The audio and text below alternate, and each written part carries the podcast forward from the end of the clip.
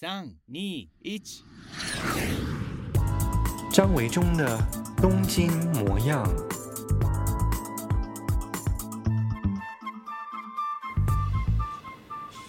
大家好，我是张维中，欢迎再次来到我的 Podcast 节目《东京模样》。大家这个礼拜过得怎么样呢？每天看台湾的气温啊，哇，几乎台北都是三十五度以上哦，非常的热。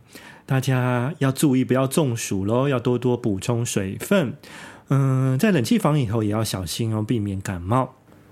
这个周末以前的星期五啊，东京突然间变得很凉爽，可能是因为梅雨季还特别长的关系哦。嗯，像礼拜五这一天啊，就从早到晚都飘着绵绵细雨，气温因此呢，也都只有维持在大概二十度左右。我早上出门的时候，甚至还觉得有一点凉意。我想这样子的感觉，这样子的气温啊，如果是在台湾台北怕热的朋友们听到，一定是恨得牙痒痒的吧？我们今天的节目将进行久违的会客室单元，在会客室单元里头，将邀请到同样也是住在东京的作家，他的名字叫做 Miho。米吼同样呢，也有在经营他的部落格以及脸书，那将每天很多发生在东京的事情啊、最新的情报等等，跟台湾的朋友们传递出去。好，那在进行米吼的会客室单元以前呢，按照惯例，我们先来看一看，回顾一下这一个星期的日本东京一周大事。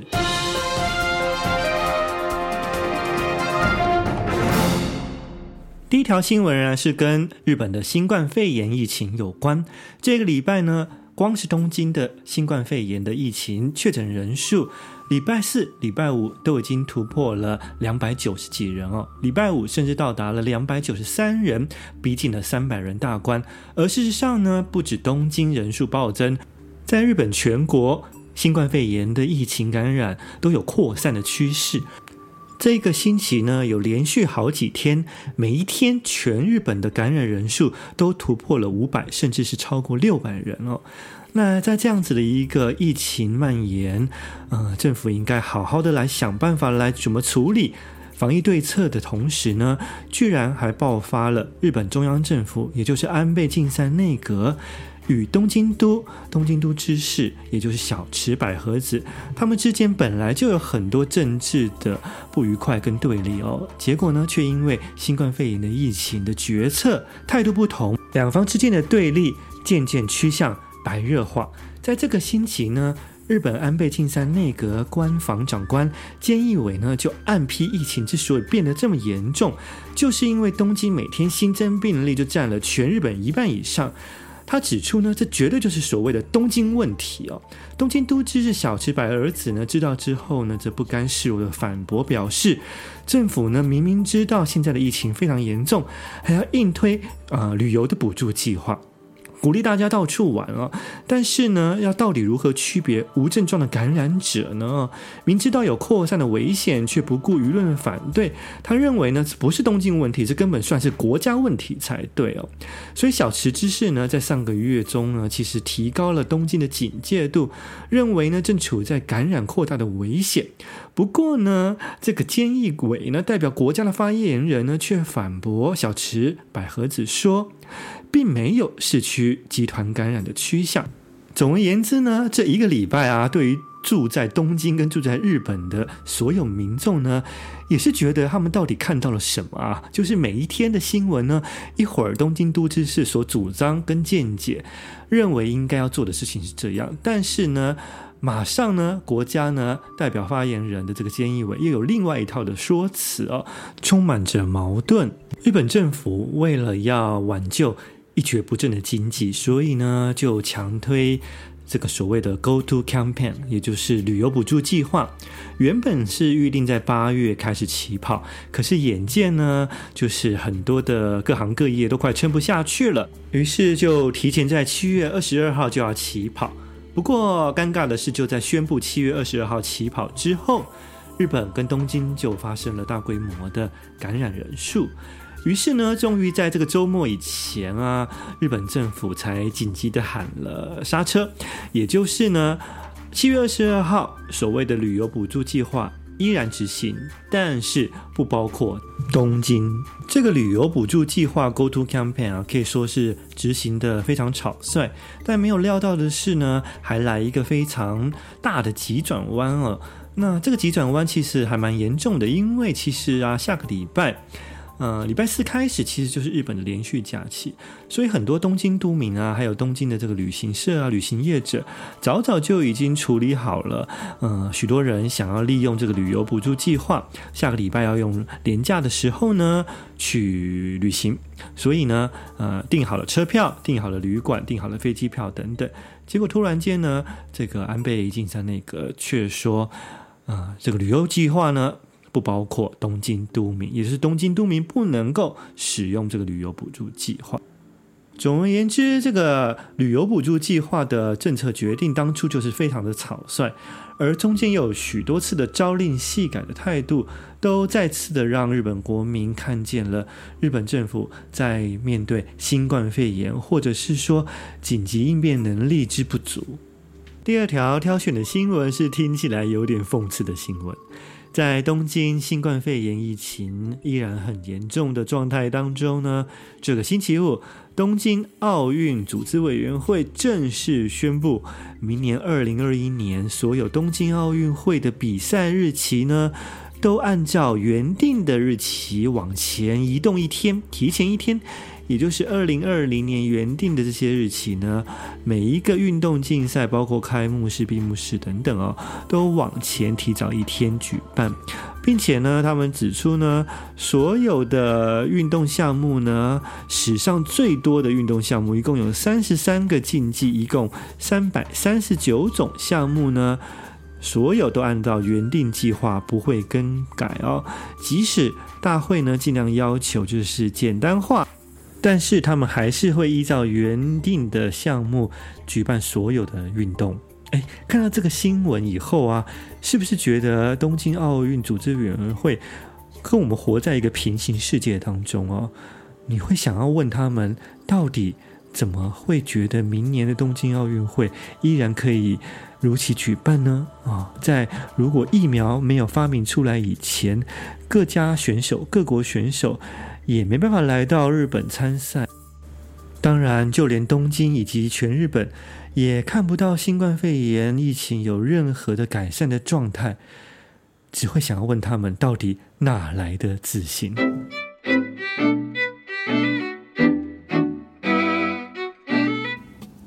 在我们今天会客室的节目啊，很开心邀请到一位特别的朋友，嗯，对我来说呢，他是。嗯，在我看来啦，很像是一个。我的妹妹的感觉，因为我自己的家族成员呢，女性成员非常的多，就是妈妈、姐姐就有三个，然后呢，又有一个从小一起长大的妹妹哦，不是亲生的，但是是我妈妈从小带的哦。然后呢，带了三年之后呢，就变成跟我们亲家人一样，一直到现在都常常来我们家玩，也是叫我们家里头的姐姐叫姐姐，叫我叫哥哥，叫我妈妈叫妈妈哦。所以呢，当我看到今天要来到我们会客室的这位叫做 Miho 的女生呢，就立刻有一种觉得啊，好像是一种妹妹来的感觉，就是呢自己认为啦，只要是年纪大就是姐姐，年纪小的女生就是妹妹。我们欢迎 Miho。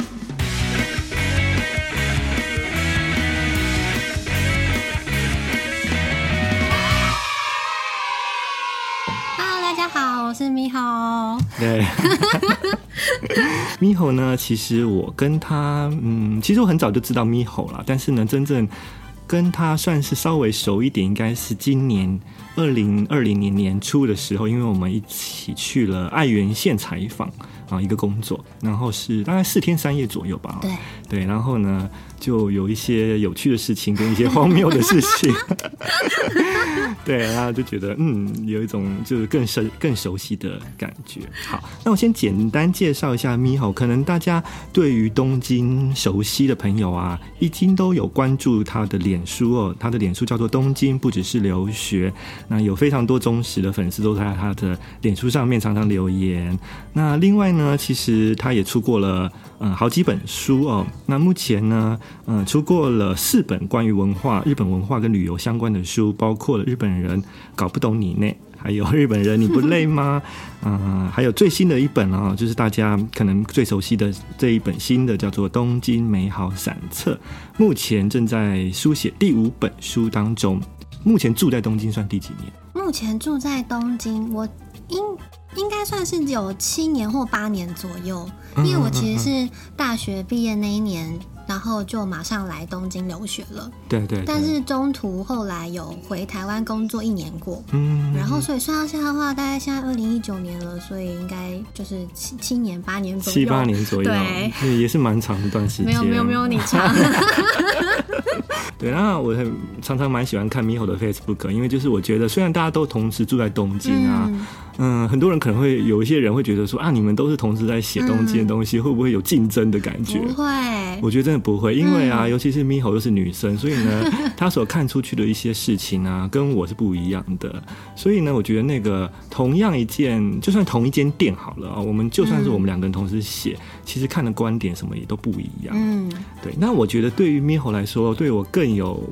我觉得更有兴趣的一点就是，Miho 其实他的出生背景哦，就是他所念的科系是一直让以来让我觉得很有兴趣。就是你是毕业于世新的广电系，是不是？对，广电系的电影组啊，嗯，对啊，所以其实本来应该是从事电影相关方面的事情。对，本来应该是有想过我是不是要走那一条路，因为其实会想要念关电影相关，是因为。自己当时就是玩乐团，然后哇，还玩乐团？对对。然后我的贝斯老师其实是那个台艺大电影系毕业的，嗯、然后他就是灌输了我很多关于电影的知识跟一些资讯，然后就介绍了我很多很。让我后来就是还是很念念不忘的一些电影，然后就让我就是才一个高二生吧，就是非常憧憬，说我一定要考到电影系这样子，然后就真的就是考上了，就非常的开心。你刚说你高中时候在玩乐团哦？对啊。哇，我觉得很形象。大家如果看到 Miho 的的照片啊，如果你还没有看过他的样子的话，可以去搜寻一下他的脸书。你就让你刚刚一讲，会让我想到之前在播的那个韩剧？就是那个什么《机智之医生生活》啊。你说他们组一个 band，对，田母田美度是组一个 band，就有那种感觉，就是看起来那个呃很温柔的样子，应该不会是玩 band 的，没想到是玩乐团。啊，但我没有跟他一样会那么会走音，就是。好，所以后来就如愿以偿念了呃新啊、呃、电影系嘛，嗯嗯嗯对。那我想知道你当初其实如果啦，嗯、假设你真的是从电影系毕业，然后要从事关于电影的工作，嗯、你觉得你本来想要从事大概是哪一个领域？因为电影其实细分很多，对不对？对其实对啊，因为我看我现在当初同班同学大概有还有一半以上都还在业界，但是多半是从事于幕后，然后也有人当了歌手啦，有人当了演员，对，就是我觉得还蛮妙的。然后那时候其实自己是还蛮想要从事去。我其实我不太知道说那个那个植物的名称正确是什么，但是我每次像我昨天看了《火线大逃亡》，然后我就觉得这部片到底为什么要叫《火线大逃亡》？还是翻译的问题吧？对对对，我想说，我好想要当那个可以。命名电影名称的人，哦，所以可能是比较偏行销方面，对对对，电影行销，然后去把我觉得很棒的电影，就是把它可以买那个版权，在台湾上映，这样，嗯哦、okay, okay 是想从事这个方面。选片人，没错，哎，这有趣哎，对呀、啊。对，他现在来不及。不会啦，因为其实你现在做的工作也是跟，就虽然是跟旅游相关，嗯、但我觉得其实现在的嗯、呃、媒体是跨界的，嗯，所以其实有可能就是哪一天又碰到电影，也是非常有可能的。很希望对，所以上次就是跟伟忠哥一起在那个接到那个爱媛县关于国际电影节的工作，真的很开心。我还记得，可是我记得我们看了一个。嗯，不好说什么片的电影，一个动画，对，然后非常的深奥难懂，而且就是在我们身心疲惫的 一整天的采访过程，还要我们晚上要看好几个小时，看完还要写心得，马上 po 上去。而且就算是我们待在日本这么多年，那些讲的日文，那个动画里头讲的很专业的日文，还是非常难懂。没错，而且没有字幕，对不对？好，那回到刚刚说到电影的部分啊，嗯，今天我们就想要问几个问题，就是嗯、呃、比较不一样的，因为可能很多人问猕猴都是关于东京啊、嗯、旅游的，或者是工作的啊。嗯，那今天我们的会客室偏偏就是不一样，我们想要问的是电影，因为我很喜欢看猕猴的 Facebook 上面，常常会在周末的时候会贴一些就是周末看电影的心得。谢谢。那我就觉得哎、欸，好有趣，就是说会挑这些片子。那有一些是我看过的，嗯、有心有戚戚焉，然后或者是我没看过的，哎、欸，觉得哎、欸，我也想要去看一看。嗯、对，所以我今天的问题啊，好来喽。好，天哪！就是我先想要问你哦、喔，好，嗯、呃，推荐大概两三部你觉得还蛮适合重看的电影哦、喔。嗯、为什么要说重看的定义？是因为嗯，最近。大家都待在家里嘛，疫情的关系哪都去不了，然后很多新的电影都上不了，对，所以我们就开始翻老照片啊，去哪里玩？然后你会发现很多像台湾啊，就很多的旧电影都重新修复、没错，欣赏。然后最近日本也很多宫崎骏的旧的电影阿尼美，嗯，又在电影院重新上，嗯、所以呢，我就觉得，哎，如果对于猕猴来说啊。有哪一些电影啊是觉得值得重看的？因为可能有一些电影虽然觉得很好看，嗯，比如说推理片的是，嗯，但是你已经知道了那个故事内容，嗯、你再看第二次的时候，好像就没那么刺激。对，已经知道结局是什么。对，所以我第一个问题就是，请推荐大概两三部电影是你觉得很适合。重看多看几次啊，啊也无所谓的那一种，就觉得嗯，越看越有意思。好难哦！我那那时候就是啊，觉得啊，这这一题真的太太困难了。我呢后来想一想，我决定把第一名就是可以再重看一次看看的献给。刺激一九九五哦，很有名的一部电影。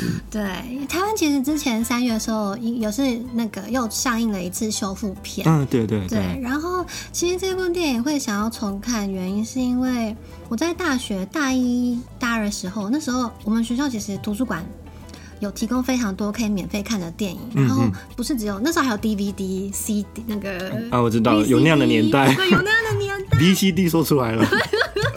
对，还有 LP，你知道吗？哦，不要再提这个往事了。就是学校还有那样的机器，可以就是可以播放 LP 的机器。然后我记得我第一次看的时候，是跟我跟我那个同班同学一起在图书馆把这部片给看完，用那个 LP。哦、然后看 LP 是不是？对 还有字幕夹是吧？我就印象很深刻。可是那时候其实。没有想那么多，他这部片在我印象中就只觉得，嗯，好像还蛮好看的。对。可是后来，我一直到今年，就真的在家没事做，又又重新看了一遍。嗯嗯嗯嗯，然后我就觉得，哎，我第一次看的时候怎么没有感触那么的深？但是第二次看的时候，会觉得他给我的感触是，嗯，就是我们还是要相信自己，然后不要去。把自己局限在那个舒适圈，因为原本大家，如果大家有看过这部片，可能大家知道他的那个概要在讲些什么，就是一个。呃，被冤枉，他其实没有犯罪，但是被整整关了二十年的银行家。对对对。对，然后可是他一直都相信他自己，嗯、然后也在牢里面就是结交了一些愿意相信他的一些老友这样子。然后其中有一个最年纪最老的老友，他因为就是被释放出来了。对。可是他反而在释放出去被释放出去之后，他。跟就是现在生活已经完全没有办法结合，脱节，嗯、对他脱节，他就很怕说他到底接下来要该怎么独自一个人生活这样子，所以他最后是选择了自杀。嗯，对，然后我会觉得，对，他的确他在牢里面本来大家都是一个不想去的地方，可是他待在那边越久，他越懂那边的规矩，越觉得安心。到一旦出去真的给他自由之后，他开始觉得。这个自由到底是对自己是好还是坏？这样子，嗯、然后就觉得天哪，怎么会 很沉重的人生课题？对对对对对，觉得大家可以就是有机会可以再看看这部片，或许你也会有另外一种想法，也说不定。对对对，我是我是很久以前看过，然后。最近几年都没有重看，但你听你刚刚一讲，就觉得嗯，觉得应该要重看一下，非常推荐。好，那第二部会推荐什么？第二部我推荐，嗯，那个《为我的蓝莓叶》啊，我知道，我知道，知道，嗯，嗯其实也是都是我大学时期看的，我觉得。从社会人变成社会人士之后，就是能感动的片子越来越少。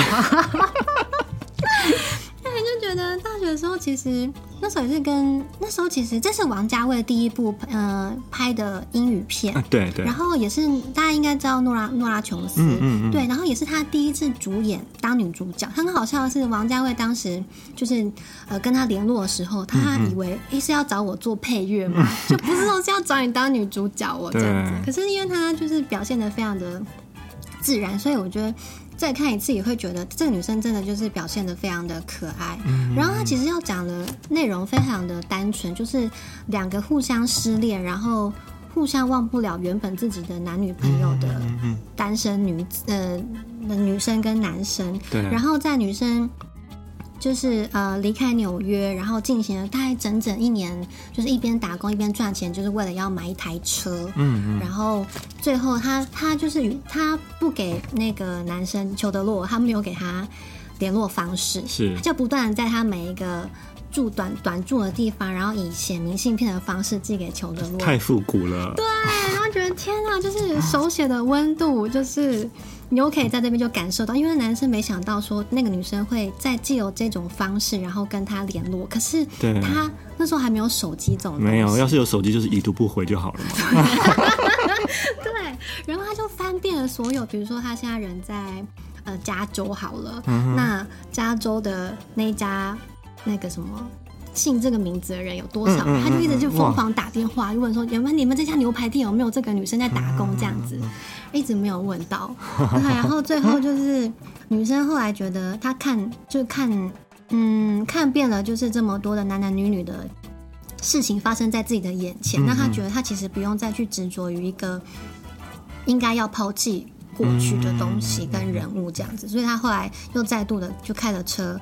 回来了，那个他们相遇的，就是裘德洛经营的那家咖啡店，嗯嗯嗯、然后就是深吻了许久。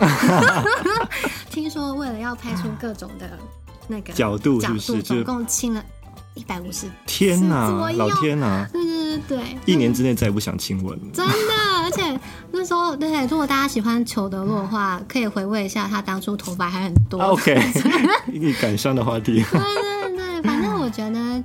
就是王家卫他，嗯、呃，他拍第一次的那种在国外取景的英文片，可是还是非常的呈现出他他的风格，他的风格，他的味道。嗯、他可以把一个就是哪里都有可能发生的事情，嗯、但是把它拍得非常的唯美，非常的浪漫，让你相信说，其实就是你喜欢你喜欢的人，跟你真的相配的人就在你身边而已。嗯、只是你可能要绕一大圈，你可能才会觉得说，哦，离开了彼此才知道说。彼此还是还是需要彼此的，这样就是看缘分啦。有的时候，嗯，你跟一个人就算朝夕相处，但是那个缘分还没到，嗯、但也那也不会滋生情感这样子。嗯、你刚刚提到这个电影，王家卫的电影，我就很好奇，到底拍这个这一部片的时候啊，嗯、有没有剧本？你知道吗？因为你知道，就是王家卫都没有剧本，哦、所以据说拍他的片子人都非常痛苦。没错，木村拓哉因此崩溃嘛。真的，二零四六的时候他会被他整死了。真的假的？对。他就叫，因为他很忙嘛，那时候木村拓哉比现在还要红的时候，好不容易挤出时间啊，然后呢就来拍，但是呢每次都没有剧本，然后呢拍什么木村拓哉自己都不知道在拍什么，因为王家卫电影在自己没有剪出来的时候，其实别别人都不知道到底这个片子在干什么这样子。对，就想到这个事情。有，有听说，就是因为这是他第一次跨到国际的那个英语片，嗯。嗯嗯、所以他就是被强烈的要求说，嗯、你要你有种要用这么多 有名，当时非常响响当当的那几个明星，那对你的条件就是你必须在期间内把它拍完。所以大家都知道他的他的问题，对对对。好，那嗯，再来还有没有要推荐的重看电影？有，嗯，好，另外一部是《四月物语》哦，都是很年代久远的。对啊，怎么会这样呢？不过也代表就是经过了时间，这些电影它值得被带着时间的考验重看。嗯，没错没错。《四月五日》是松隆子那一部，是不是？对对对，他第一次呃演电，当那个演女主角的电影，而且这部片只有一个小时，非常的短。对对对对，嗯嗯嗯嗯嗯。然后我是因为这部片才开始喜欢上岩井俊二导演的，对。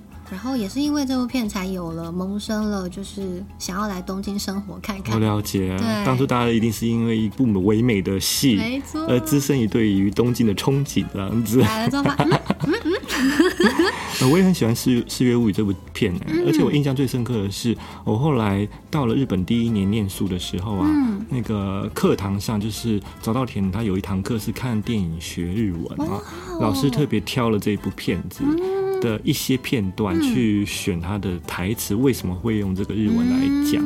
所以这个片子对我来说印象也蛮深刻，这样。很棒哎，竟然有这种课程。对对对，羡慕。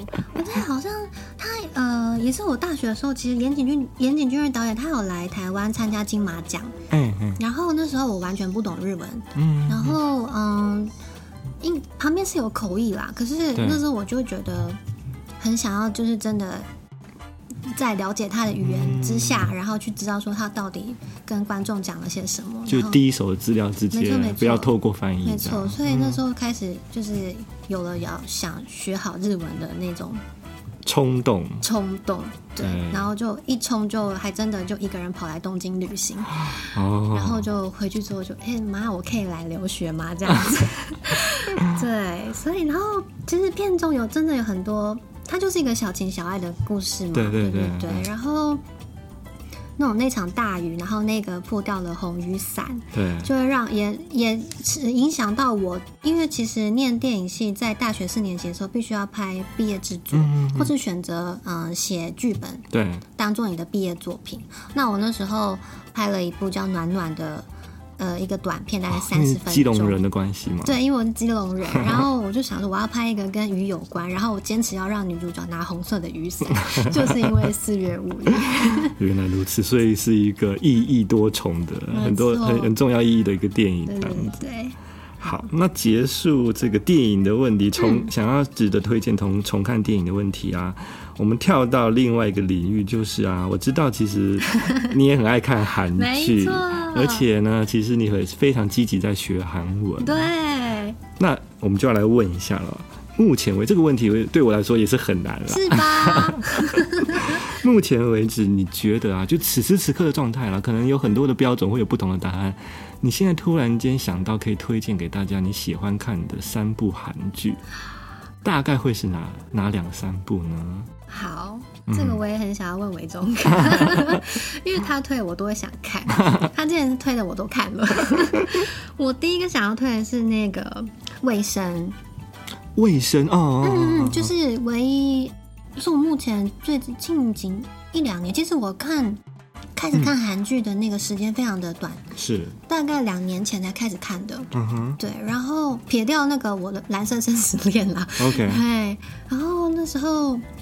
第一次看到《卫生》，是因为觉得说，哎、欸，他好像跟我印象中的韩剧完全不一样。他不讲爱情，他不讲科幻，然后他就是一个非常血淋淋的生活的那个态度，就是全部把它把它用影片把它表现出来，然后会觉得说，他怎么可以把那么的写实的职场生活，就是描描述的这么的好，好到就是我看完完全不会想要去韩国工作。对，然后我会还蛮推荐，就是如果你在职场上有什么挫折，或是有什么不顺、不开心的事情的人，就是可以从里面去看看。因为其实人家总是说，当那个部下很辛苦，总是就是人家就是丢给你工作做，反正你就是要做完就对了。其实不是只有这样，是每一个职位的人都有他。他必须要承担的那个责任，嗯，不是只有你表面上看起来好像当上司就觉得好像很轻松，然后薪水就拿的比我多，是，嗯，哦，所以这部其实我没有看过，哎，拜托看一下。好，接下来会来找时间来看一下。嗯，那再再再跟我们分享，还有没有其他的？再来就是那个信号啊，信号也是很有名，大家都都很多人都看过。对，然后他到底什么时候才要出第二季？哦，本来好像说要拍，但后来因为疫情的关系，是不是？对，就是无限延期的样子，嗯、现在没有消息。对啊，哦、我们说会看这部也是，其实我不太常熬夜，嗯、我是那种嗯、呃，你叫我睡觉，或是我明天有事情必须要早起，那我可以，比如说这部片，呃，接这一集一个小时好，我可以看三十分钟，隔 另外三十分钟我可以隔天再看那种。我不是那种就是一定要一次把它看完的人。是。对，然后可是这一部就是让我破了例，嗯、我说 也太好看，太精彩，我就怎么可以结束在这么的让人想要知道下一步怎么做的呢？嗯嗯嗯嗯、然后就一次就把它看一连两集、三集、四集、四集、五集这样子，一个晚上熬夜这样看。对。太厉害了，然后你知道看这种片就会更睡不着，因为它里面就是有一些画面，其实也是蛮对对那个血淋淋的，我就是有点吓到。对，可是又觉得他就是警察，或许不是在每每个国家的印象中都是那么的偏向正义，对，就还是有那种反派的。可是他正反都有把他的拍出来，然后还有被害者的心态啊什么的，嗯嗯，我都觉得说，就是虽然。自己可能偏对那个怎么讲社会议题没有到非常的敏感，可是看了这部片会，这部片竟然也后来也影响到，好像哎，好像前一年刚好韩国有新闻说真的抓到里面那个对对对什么什么，对不对？对对对，对啊，会觉得其实影影片的影响力还是还是有，还蛮大的。对，后来日本有翻拍吗？我记得有，没什么回响。对，嗯，我我还没看过。好，这是第二部推荐的韩剧，这样子。嗯，刚刚讲了就这两部，对不对？那再来一部好了。那我要推鬼怪。鬼怪，鬼怪也是大家都很喜欢的。对啊，我因为看了这一部，然后就默默的变成了隐隐形的孔太太。OK，应该很多人都是因为这部，然后就是爱上他这样子。对，就是。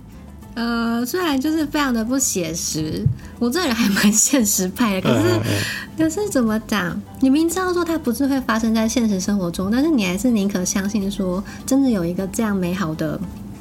美好的故事存在，我懂我懂。对，然后加上他那个来的非常时候是好的那个配乐，是，还有那个场景，还有那加拿大的那个唯美的场景，嗯嗯嗯，我会觉得哇，我好想去加拿大。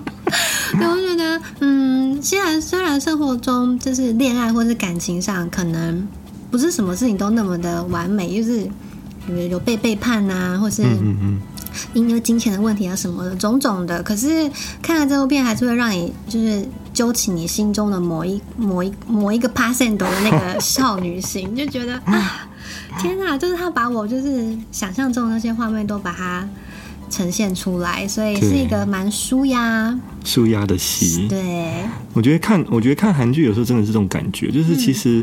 嗯嗯，尤其韩剧有很多情节都是蛮天马行空的，然后就是什么奇幻，然后穿越剧啊，对啊，都可以美人鱼都出现了。对对对，嗯、但你你如果一开始就是不愿意接受这个前提的话，嗯、你就看不下去哦。但是你一旦看下去的时候，你就会发现，哎，真的就是像你刚刚说的哦，就是好像生活里头会有一个慰藉。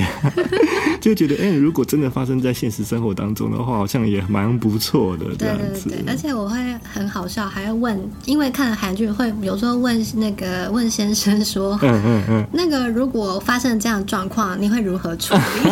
他说：“你不要问我这么难的问题，这不会发生在现实。”对。对。好，这是关于呃推荐的三部的韩剧哦。我发现跟我的那个推荐还差蛮远的耶。就是如果要我自己选的话，好，我个人可能嗯，其实我比较偏怎么讲，就是平凡一点的生活。嗯嗯嗯，像比方说像那个《机智医生生活》，就是我非常爱哦。对，那其实那个戏说真的，你说不出一个很明确的故事主轴啊。对，但就是还蛮，我就觉得看的蛮温馨的。然后有一些嗯，嗯，人跟人之间的相处的那些对话就，就就很真实啊。嗯。然后还喜欢另外一部叫做《没关系是爱情》哦，嗯，也是嗯孔孝真演的。嗯。对，然后唯一一个奇幻的剧情的话，可能就是我最初开始看韩剧的起源。对，就是来自星星的你哦，嗯、就是根本就是很胡扯的一个内容，但是就是让人家觉得欲罢不能的看下去。那你有看他那个男主角最近演的那一部吗？有有有，就是精神病那个，对，对我有看，但是呢，我必须说那个故事的本身啊。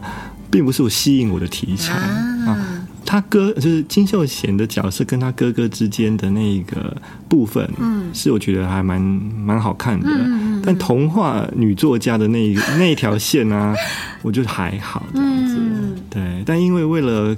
响应一下，好不容易终于有一部跟台湾同步播出的 Netflix 的韩剧，所以我还是每个礼拜看一下它啦。我也是。好，接下来呢，在我们的节目当中啊，常常会请来到我会客室的来宾呢，就是问一个关于东京景点的问题哦。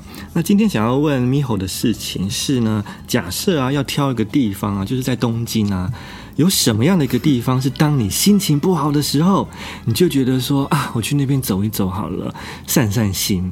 那你去到那边就觉得，哎，心情稍微获得了一些抚慰，有一种疗愈感，有这样的地方吗？有有，当然有。没有的话，我没有办法继续在东京生活。可以跟我们分享一下那个秘密的血场是在哪一区呢？其实它一点都不秘密，就是大家都知道，哦、就是那个荒川线沿线。哦，荒川线电车那边，嗯、没错没错，因为嗯，其实我呃我还没有住在这边的时候，第一次自己来东京旅行的时候，我就有把这个行程，我反而没有去浅草，嗯、我把行程留给了这个荒川线沿线一整天，对，然后去了一个人去游乐园，哦、一个人去哪里啊？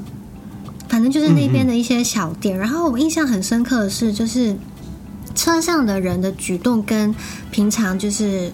这山手线啊，那些地下铁、嗯、不一样，不一样。对他们的表情是没有让你觉得那么的厌世。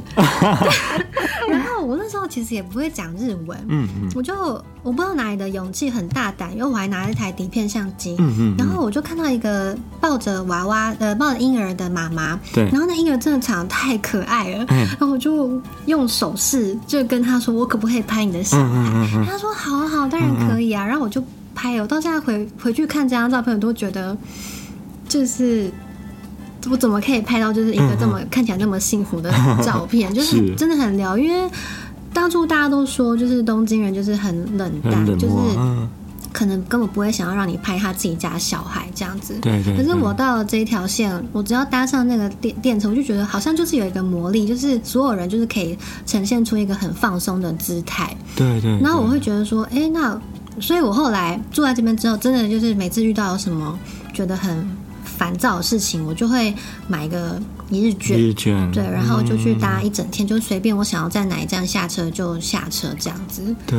对，对我觉得荒川就是都电荒川线那边真的是跟东京都心的气氛很不同，因为嗯，东京的都内的大部分地方都是节奏很快的哦，嗯、可是荒川线那边它走的沿线走的地方都是所谓的下町哦，下町，嗯、就是比较老旧的一些城区，然后生活感比较浓厚的。嗯所以上下车的人呢、啊，也都是比较日常生活的居民哦。嗯，对，那会很像就是突然间把东京切割了另外一个片段，你来到了另外一个地方的感觉。对，我自己也是很喜欢那个沿线的部分。嗯、好，这是 Miho 跟我们分享的，可以让他重新获得能量的，心情不好的时候会去的东京景点。好，第二个问题呢，就是假设今天有人要免费送你一间房子的话呢，好好哦、啊，就是除了你现在住的地方以外哦，嗯、啊，我想你现在住的地方应该就是你觉得还蛮喜欢，所以你就会选在这边啊。那除了那个地方之外，如果再给你选一个别馆。做一下有钱人的梦想，送你一间房，你也要盖在东京的哪一区？我这个问题我也想了很久，有太多想要盖的房子。对，我想要盖在那个神保町。哦，嗯，怎么说？怎么？因为就是。我觉得，嗯，这点还是跟呃台湾还是没有办法做到这一步，就是它可以把一个书街就是保存的这么的好。对对对，然后同时又有很多，因为附近其实还蛮，它走到其他站也蛮近的。对对对，然后有其实有几间大学都在那附近，有算文教区。对对对，嗯、然后其他呃美食也多，然后老铺那些吃茶店也相当的多。对对对，然后觉得如果住在这一区，我每天都。不用进办那个办公室上班，我就任选任挑一家咖啡店进去工作 就好了。然后那边真很多咖啡馆。对，你需要什么呃，得到一些资讯的时候，那你就进去一家书店，嗯嗯就好。我一直都很想要就是盖一栋房子在那边。对，我觉得那边真的不错，蛮适合，蛮适合生活起居的。嗯，然后步调上面也没有说是非常匆忙的感觉。没错没错，然后但是又到到涩谷也方便，对对对，到青城白河也 OK，真的，一条线就到了。而且我还因为因为这个问题，我还得到了一些就是更怎么讲天马行空的想法。是什么想法？我要盖想要盖两三层楼。然后一楼一楼我想要卖就是哦，要开店是吧？要开店，OK，要开什么店？要开就是台湾台湾的中文的书籍跟。哦卖跟呃介绍台湾相关的书籍，两者太重要了，拜托进我的书。我一定一定我把你放在那个窗口，有没有？橱窗那边。对，台东京真的没有一个专卖中文台湾中文书的地方。对啊，我觉得很可惜，因为其实很大部分人还是有这样的一个需求。嗯、对啊，本来期待成品日本桥店会有，结果也没什么书。对，然后就觉得，嗯，如果可以有一个地方让就是一起住在这边的人。想要看中文书的人有一个地方可以阅读，对啊。然后二二三楼要干嘛？二三楼，要一楼除了卖书之外，对，然后我还要卖蛋饼专卖店。Okay. 很不错，就是自己爱吃就顺便卖一下。对对对对，就是蒙台蒙台那种感觉。对，嗯哼。那楼上是你住家吗？楼上是住家，对对对，嗯，就是这样。很好，希望我现在突然间觉得，我本来只是想说，嗯，很随意问的问题，现在我非常希望你可以实现这个梦想，我全力支援。好好好。好，今天很开心可以邀请 Miho 来到我的 Podcast 做会客室，那也非常期待 Miho 现在写的新书可以尽快可以出版，今年会出吗？今年不知道，我现在嗯进度四万字，OK，还差一笔，谢谢，对对对，好，加油加油加油，然后也非常恭喜 Miho 前阵子终于完成了终身大事，这样子，对，我想就是结婚以后一定。呃，开始要经历的生活跟之前会很不一样啊，所以我们也期待 在结婚以后呢，会有新的不同的东京观点生活可以分享给更多的朋友。好，好，谢谢我们下回再见，拜拜。拜拜。